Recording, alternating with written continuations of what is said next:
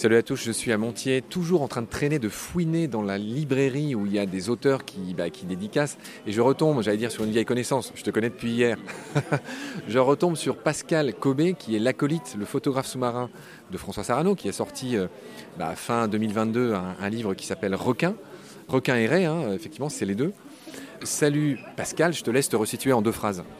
Bonjour Marc, ben, euh, photographe sous-marin, donc le livre Requin et Regard croisé avec François Sarano, photographe sous-marin depuis, depuis fort longtemps maintenant.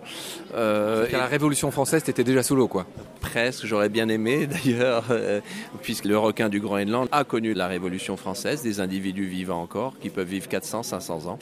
Donc bon, moi c'est pas le cas, mais ça fait, oui, photographe depuis 1994. Très bien, tu t'es resitué en quelques phrases. Bravo pour cette belle concision, Pascal. Alors, je suis venu te recommander une petite pépite, euh, un petit vécu que tu aurais euh, avec euh, tout ce que tu as vu sous l'eau. C'est vrai que pour une fois, tu es un des rares qui opère sous l'eau que j'ai rencontré dans ce festival. Moi-même, qui ai été longtemps prof de plongée, donc c'est un peu ma famille d'origine, si j'ose dire. Donc, je suis content de tomber sur enfin quelqu'un qui va me parler de l'océan dans ce festival. Pascal, tu m'as mis l'eau à la bouche avec une histoire de Ray Pastenag, Stingray en anglais, la raie qui pique qui aurait été jalouse de ta femme. Quelle est cette histoire? Alors, il y avait une plongée aux Maldives, une épave, un centre de plongée, enfin un resort a coulé une épave pour en faire un, récif artificiel et on commençait à nourrir des raies pastenagues qui sont très vite devenus pas apprivoisés, mais un petit peu euh, imprégnés d'humains. Et donc, c'est devenu un site de plongée assez classique. Je descends un jour. Donc... Juste, tu peux dire son nom? Euh, au site C'est l'épave de Halaveli, sur l'île de Halaveli.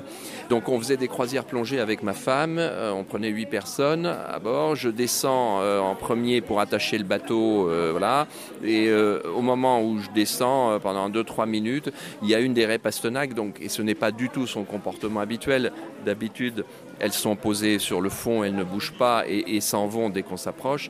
Là, elle était en pleine eau, elle est venue avec moi et on a quasiment dansé ensemble. Elle me faisait des câlins comme peut le faire un chat ou un chien, à se frotter contre moi, très douce, très gentille, euh, amicale.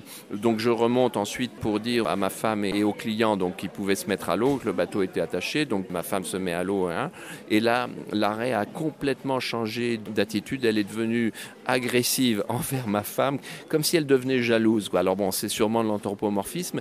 Ça concorde aussi avec les théories scientifiques les plus récentes où on dit que chaque requin, chaque raie, etc., a sa personnalité.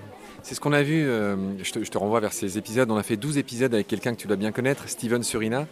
On a fait 12 épisodes, lui aussi, il a des milliers de plongées avec les requins, il sait les lire, il sait lire leurs approches, donc je renvoie toutes les auditories à ces beaux épisodes, il y en a 12, c'est un peu la colonne vertébrale de notre saison 2022-2023. Euh, Et pour finir, mon cher Pascal, euh, je crois que je t'avais pas demandé la dernière fois, donc je te demande maintenant, j'aimerais te faire réagir sur ce qu'évoque pour toi bah, tout simplement l'expression, puis aussi le titre de notre podcast, Baleine sous gravillon.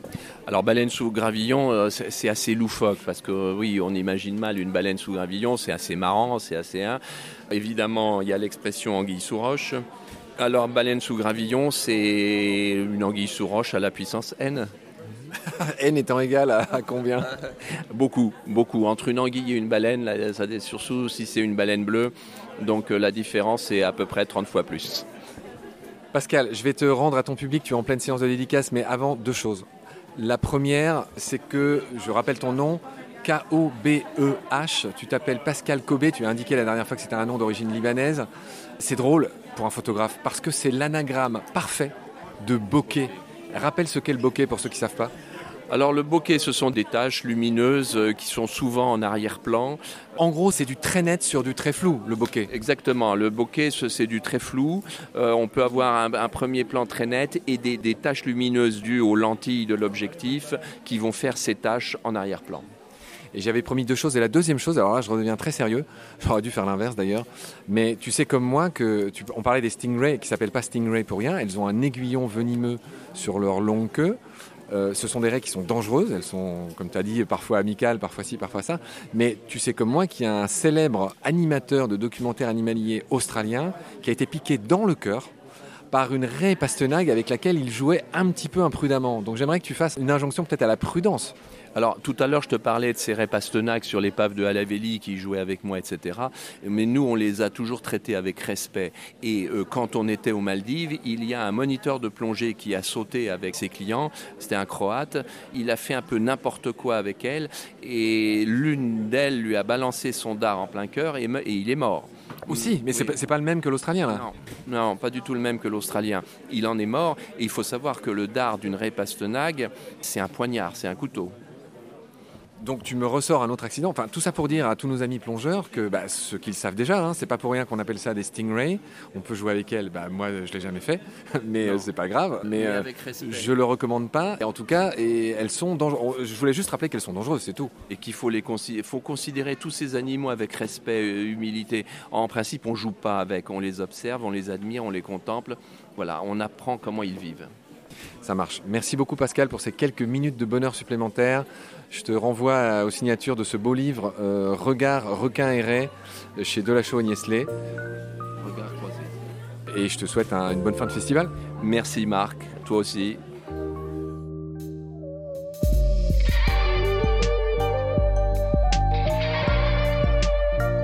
C'est la fin de cet épisode. Merci de l'avoir suivi. Pour continuer, nous avons besoin de votre soutien. Et vous pouvez nous aider simplement, en quelques clics et gratuitement. Il suffit par exemple d'utiliser le moteur de recherche solidaire Lilo. Ainsi, chacune de vos recherches sur Internet générera des gouttes qui seront reversées au projet de votre choix, comme Baleine sous gravillon par exemple. Vous pouvez par ailleurs vous abonner à nos podcasts comme d'habitude, partager les liens, devenir adhérent de l'association BSG ou encore faire un don sur Helloasso ou sur Tipeee. Grand merci par avance. Je remercie tous mes équipiers pour leur aide précieuse. Je vous retrouve bientôt pour de nouveaux épisodes. Et d'ici là, prenez soin de vous et de ce qu'il y a autour de vous. Merci. À bientôt.